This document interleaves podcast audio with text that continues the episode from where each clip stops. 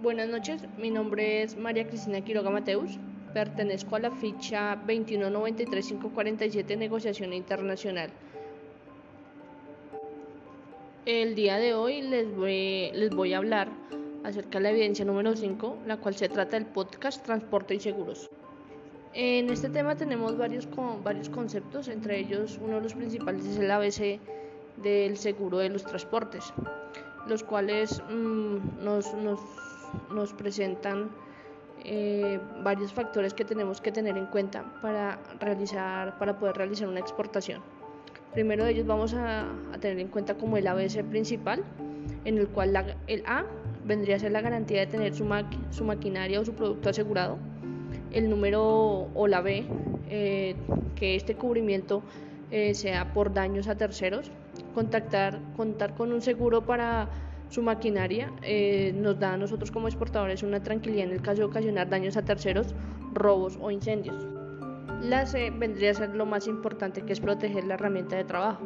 Muchas de las pólizas de seguro que se ofrecen en el mercado cubren daños sufridos como consecuencia de un accidente sobrevenido durante el desarrollo de las labores agrícolas, inherentes a lo normal en una actividad diaria de la maquinaria asegurada. También contamos con el Convenio de Naciones Unidas sobre el Contrato de Transporte Internacional de Mercancías Total o Parcialmente Marítimo, el Nueva York 2008 o Reglas de Rotterdam. El convenio adoptado por la Asamblea General el 11 de diciembre del 2008 establece un régimen legal uniforme y moderno para los que se regulan los derechos y las obligaciones de los, de los cargadores, porteadores o destinatarios sujetos a un contrato de transporte de puerta a puerta que comprenda un tramo internacional por vía marítima. Las reglas de Rotterdam ofrecen un marco jurídico en el que se tienen en cuenta muchas novedades tecnológicas y comerciales que se han producido en los transportes marítimos desde que se adoptaron esos antiguos convenios. Concretamente el aumento del transporte en contenedores, el deseo de englobar es un único contrato del transporte de puerta a puerta y la aparición de los documentos electrónicos de transporte. El convenio también nos brinda a nosotros, los cargadores y porteadores, un régimen universal vinculante o equilibrado que regula el funcionamiento de los contratos marítimos de transporte que pueden comprender otros modos de transporte. Bueno, ya habiendo abarcado parte inicial de nuestro tema, entonces vamos a iniciar con el tema principal, el cual se trata de el tema principal como tal es contrato de transporte internacional y los seguros. Para esto entonces inicialmente vamos a hablar de qué es un contrato de transporte internacional. El contrato de transporte internacional es un documento que crea un vínculo comercial entre dos partes. Para transportar de un lugar a otro una mercancía es crucial para las empresas de transporte de mercancías. En él intervienen varios agentes que se, que se detallan a continuación. Bueno, los agentes que intervienen en el contrato de transporte internacional tenemos aproximadamente entre 4 o 5 agentes que intervienen en este proceso. En primer lugar tenemos una empresa estibadora que es la que se encarga de las operaciones portuarias de la manipulación de los, de los artículos. En el segundo lugar viene el desconsolidador, cuyo acomedido consiste en vaciar los contenedores en el puerto de destino y notificar la llegada de la mercancía al, al cliente. Normalmente lo hacen las propias navieras de transporte internacional de mercancías. En el tercer lugar está el consolidador, que es un intermediario entre los armadores y los cargadores. Él se encarga de reunir en contenedores las mercancías que llegan al puerto y se las consigna al agente anteriormente citado como desconsolidador en los puertos de destino. También es un servicio que suelen prestar las propias navieras. El shipbroker o es otra figura intermediaria, pero en esta ocasión entre el armador que dispone de un buque y un fletador que necesita parte del servicio. El shipbroker es quien negocia en ambos las condiciones de transporte, preparando los documentos legales necesarios. La compañía naviera, como su nombre lo indica, es la empresa que trabaja con buques, la que en la que se ha cedido los armadores actuando como porteador y contratos de transporte internacional y fletante de pólizas. Otro de los agentes importantes es el armador. El propietario de los, buques puede trabajar con ellos o cederlos a compañías navieras. Finalmente, los consignatarios marítimos o consignatarios de buques actúan como representantes de las navieras o armadores. en los diferentes puertos internacionales. Sus funciones son muy variadas y van de las puramente recaudatorias hasta las de gestión y administración de la misma flota, con funciones muy diferentes. Cada agente cumple un importante papel en el contrato del transporte internacional. Ya conociendo lo anterior, entonces también tenemos unos factores que se deben tener en cuenta al momento de realizar una negociación. Entre ellos está el volumen o la cantidad de pallets o contenedores a los que vamos a enviar. En el tiempo de tránsito, la disponibilidad de cupos, el itinerario de la nave o la descripción para en paradas autorizadas en el viaje, ya que esto puede influir si la mercancía se demora o llega a tiempo al destino. Las compañías de transporte aéreo o marítimo hacen convenio de peso a mayor volumen en el envío bajo el precio del flete. El número de contenedores requeridos y el tamaño de estos, 20 o 40 pies dimensionados, y el peso, para garantizar que no presenten excedentes o sobrantes en la carga. Al cerrar la negociación, las principales formas de pago que se utilizan son a 15 días de plazo para el modo marítimo y 30 días para el aéreo. Las tarifas, el depósito, los días libres del contenedor y los puntos de destino de entrega del mismo. Las tarifas aéreas se basan en la ruta, en el tamaño de los envíos, el producto y la relación peso-volumen, es decir, el factor de la estiva o del contenedor en donde, vayas, donde, en donde va a ser transportado. Adicional a la tarifa ya convenida, también se cobran los recargos del combustible y de seguridad de acuerdo a todo lo que hemos hablado al momento, entonces también les quiero comentar cuál es el proceso que se debe realizar al momento de realizar un contrato de compra-venta. Esto también influye en el proceso de un transporte. Este proceso se debe llevar a cabo para realizar un contrato de compra-venta tiene varios aspectos y se debe realizar a través de agentes de carga, agentes marítimos o también llamados operadores logísticos. Los puntos o factores a tener en cuenta son los siguientes. Referencias de otros usuarios, los cuales den buenas, buenas opiniones del trabajo, de cómo lo realizan, si son honestos, si son, si son correctos en el tema del trato de la mercancía. Eh, esto influye mucho para poder, contar, para poder contar con el contrato de un operador logístico. Adicional a eso, cubrimientos con oficinas propias o que cuenten con representantes en el exterior. No solamente que le digan a uno que sí, que efectivamente es un operador logístico muy bueno, el transporte la carga a tiempo y todo eso, sino que también cuente con conexiones en el exterior para que así pueda cumplir con todo lo que le promete. Adicional, volumen de ventas y estabilidad financiera. Hay que mirar hay que observar si tiene buena venta, si ofrece un buen producto, si es estable, si no hay peligro de que de pronto se desaparezca de un momento a otro, cambie de razón social o esto puede interferir en la pérdida de nuestra mercancía. Especialidad en sus operaciones internacionales, con qué, eh, con qué cómo se manejan las cargas, cómo se maneja el movimiento internacional entre los aliados que tenga en el exterior Adicional también eh, podemos contar, tenemos que tener en cuenta el sistema de información y seguimiento a la carga, por donde podemos hacerle un seguimiento, ¿sí? de que esto sea verdad lo que nos arroja como tal el sistema o la página que ellos nos den para hacerle un seguimiento a nuestra mercancía, poder tener la opción de seleccionar el medio de transporte por el cual queremos que la mercancía sea transportada, elegir adicional también la empresa que lo va a transportar no solamente el medio de transporte, sino la, empresa transportadora. El poder negociar las condiciones del servicio ofrecido con el agente, fecha, ruta, costos, frecuencia y el tiempo de tránsito. El poder realizar la preparación de la carga para el transporte, embalaje, marcado, unitarización y el seguro. Liquidación de los fletes por parte del transportador o agente. Las tarifas se cotizan en USD o dólares. El diligenciamiento del documento de transporte en forma preliminar. El alistamiento de los documentos de soporte que requiere la exportación, el transportador y la importación. Entrega de la carga del transportador en el lugar acordado junto con los documentos requeridos y también el pago de los fletes. En dicho contrato intervienen tres partes que son las siguientes. porteador, transportador o transportista, tierra y aire, y patrón o barquero en tema de agua. Es el que contrae la obligación del traslado de la carga y se encarga de recibir la mercancía y de emprender el viaje, custodiar la carga y entregar la carga en el destino.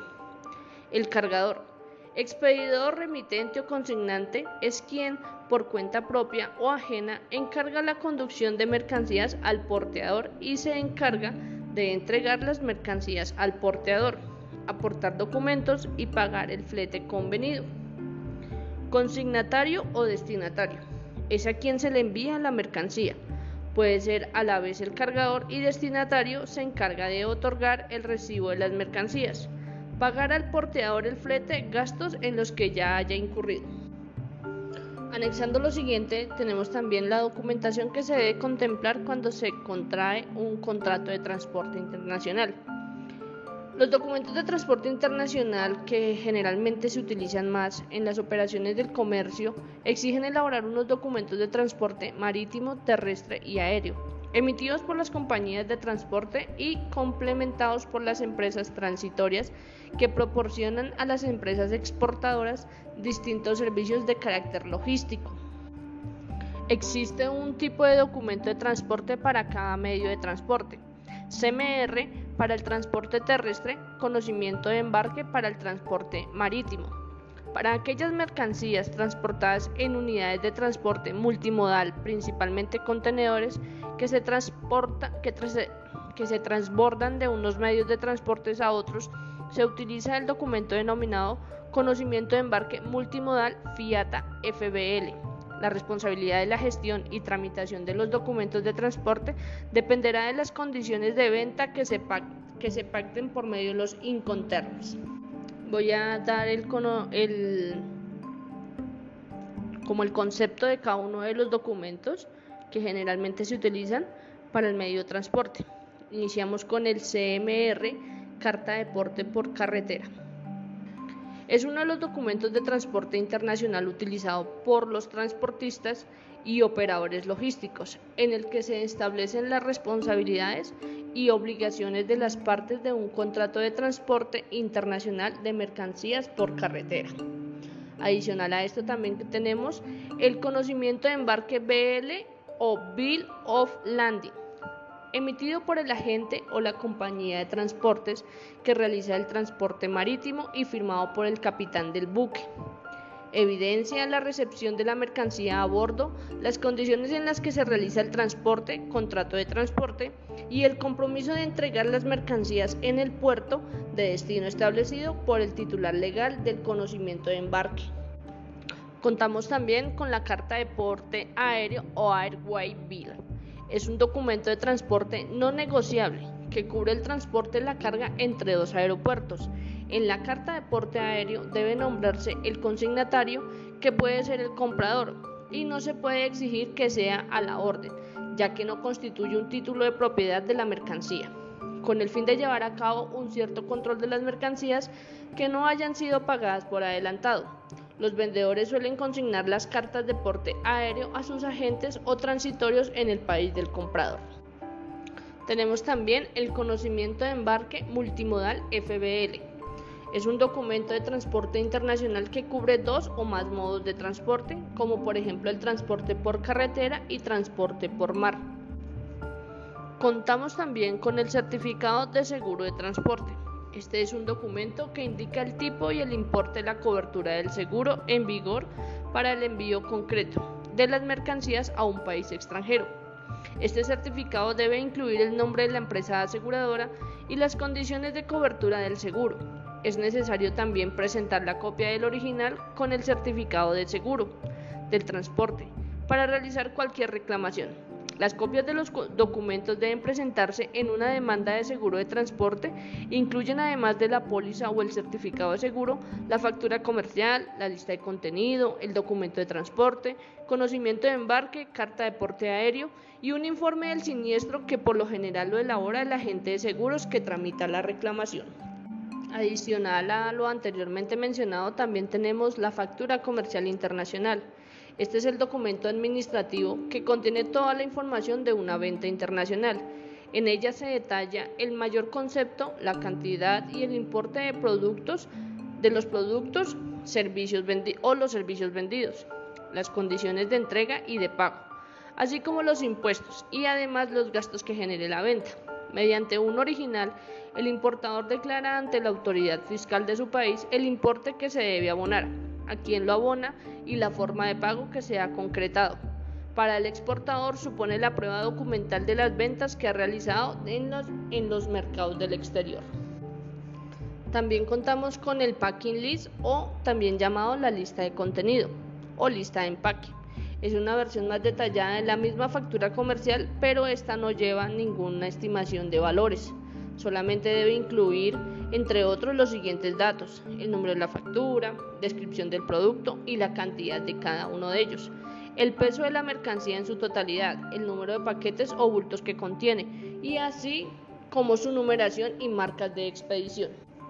Ya teniendo claro los documentos que generalmente se utilizan en el transporte de mercancía internacional, eh, voy a explicar también en qué momento se intervienen o aplican los inconters y los seguros en la mercancía. Inicialmente es un transporte internacional, pueden ocurrir múltiples contingencias, las cuales pueden dañar la mercancía y producir importantes pérdidas. En la mayoría de los inconters no existe una obligación de contratar ninguna cobertura sobre la mercancía. Únicamente en los inconters donde se aplica esta medida es en el CIF para transporte marítimo o vías navegables únicamente y el CIP para transportes multimodal. Esto establece la, la necesidad de contratar por parte del comprador un seguro para que la mercancía desde que está expuesta en manos del transportista hasta la llegada al lugar de destino convenido. Con este tipo de contratación, en el momento que se transfiere el riesgo sobre la mercancía es anterior a la recepción de la misma por el comprador en concreto. Para estas condiciones, el CIF se traspasa el riesgo en cuanto la mercancía sobrepasa los bordes del buque durante su estiva. Para las condiciones del CIP, se traspasa el riesgo de la recepción de la mercancía por la compañía transportista. Por este motivo es frecuente que los compradores, con la intención de reducir los gastos, contraten coberturas básicas, que en muchos casos no llegan a cubrir una serie de contingencia o incluso el valor total de la mercancía. Por eso es necesario para el comprador contratar pólizas complementarias o incluso buscar otro inconter que lo permita mayor control sobre las condiciones de su compra, como es el caso del FOB para el transporte marítimo o FCA en el caso multimodal. Pero pues adicional a lo anteriormente mencionado, el único seguro obligatorio en el transporte internacional de mercancías es la cobertura conocida como el CMR, que reúne unas condiciones establecidas. Este tipo de cobertura es obligatoria para el transportista y establece una cantidad fija de 9.5 euros por kilogramo de mercancía dañada o perdida. Este importe no cubre muchas veces el valor real de la mercancía, por lo que el cliente debería buscar un seguro donde pueda contratar una cobertura para el valor real de la misma. Dicho lo anterior, en este tipo de mercancía, en este tipo de transporte, existen varias pólizas para el seguro de la mercancía. Les voy a voy a dar a conocer algunas de las que generalmente se utilizan y el concepto de cada una de ellas. En este momento contamos con la eventual o sencilla, es la que cubre un viaje en condiciones concretas. La póliza flotante asegura o prioriza, o prioriza las cargas según el tipo de mercancía. El asegurado debe avisar con antelación de cada transporte y la aseguradora de cobertura automáticamente a la mercancía si encaja en las condiciones contratadas. La póliza regularizable asegura todos los envíos por una prima mínima, revisable anualmente en función al volumen contratado. Generalmente se utilizan por empresas con un gran volumen. De abono, cubre los viajes de un determinado vehículo, independientemente del número de viajes y sin necesidad de notificarlo con antelación. En cuanto a las coberturas más comunes que figuran en las pólizas, podemos encontrar estas coberturas básicas, accidentes, vuelcos, hundimientos o descarrilamientos. avería, varadas, colisiones, pérdida, robo, etc. En estos casos también se cubre el importe de los gastos en salvamentos de la mercancía. Para coberturas más específicas, se utilizan como modelo cláusulas creadas para casos más concretos. Las más destacadas internacionalmente son las Institut Cargo Cláusulas elaboradas por el Instituto de Aseguradoras de Londres, ILU. Las más utilizadas son ICC tipo A. Son coberturas a todo riesgo de pérdidas o daños con algunas excepciones como las producidas por el despegue, embalaje inadecuado, demoras, insolvencias o por guerras o huelgas, sobre las que se puede hacer una cobertura adicional. Tenemos también las ICC tipo B. Se enfocan en riesgos relacionados con incendios, explosiones, colisiones, abordajes, vuelcos, averías, pérdida de valor por acciones de olas en carga y descarga, pérdidas durante el transporte y tiene las mismas excepciones que las anteriores. ICC de tipo C tienen características similares a las del tipo B, aunque con menores coberturas. Se incluyen, por ejemplo, las pérdidas producidas por entrada de agua durante la carga y la descarga o pérdidas o extravío de la mercancía. Con todo lo anteriormente hablado y pues estudiado, nos da, nos da a conocer que el elegir un buen seguro está directamente relacionado con el tema del transporte con la mercancía y el riesgo soportado en la compra-venta. Este último está regulado con los términos de los incoterms utilizados en el comercio internacional y por este motivo también es importante conocer las implicaciones de los mismos respecto a las operaciones de compra-venta. Ya con esto último que acabo de decir, pues damos por finalizado el tema principal que era el tema del transporte de comercio internacional y el tema de los seguros de acuerdo a los inconters que se llevan a cabo. Gracias por la atención prestada y de antemano pido excusas por entregar tan tarde el trabajo ya que pues es obvio que no, no lo pude presentar antes. Eh, pido excusas y muchas gracias.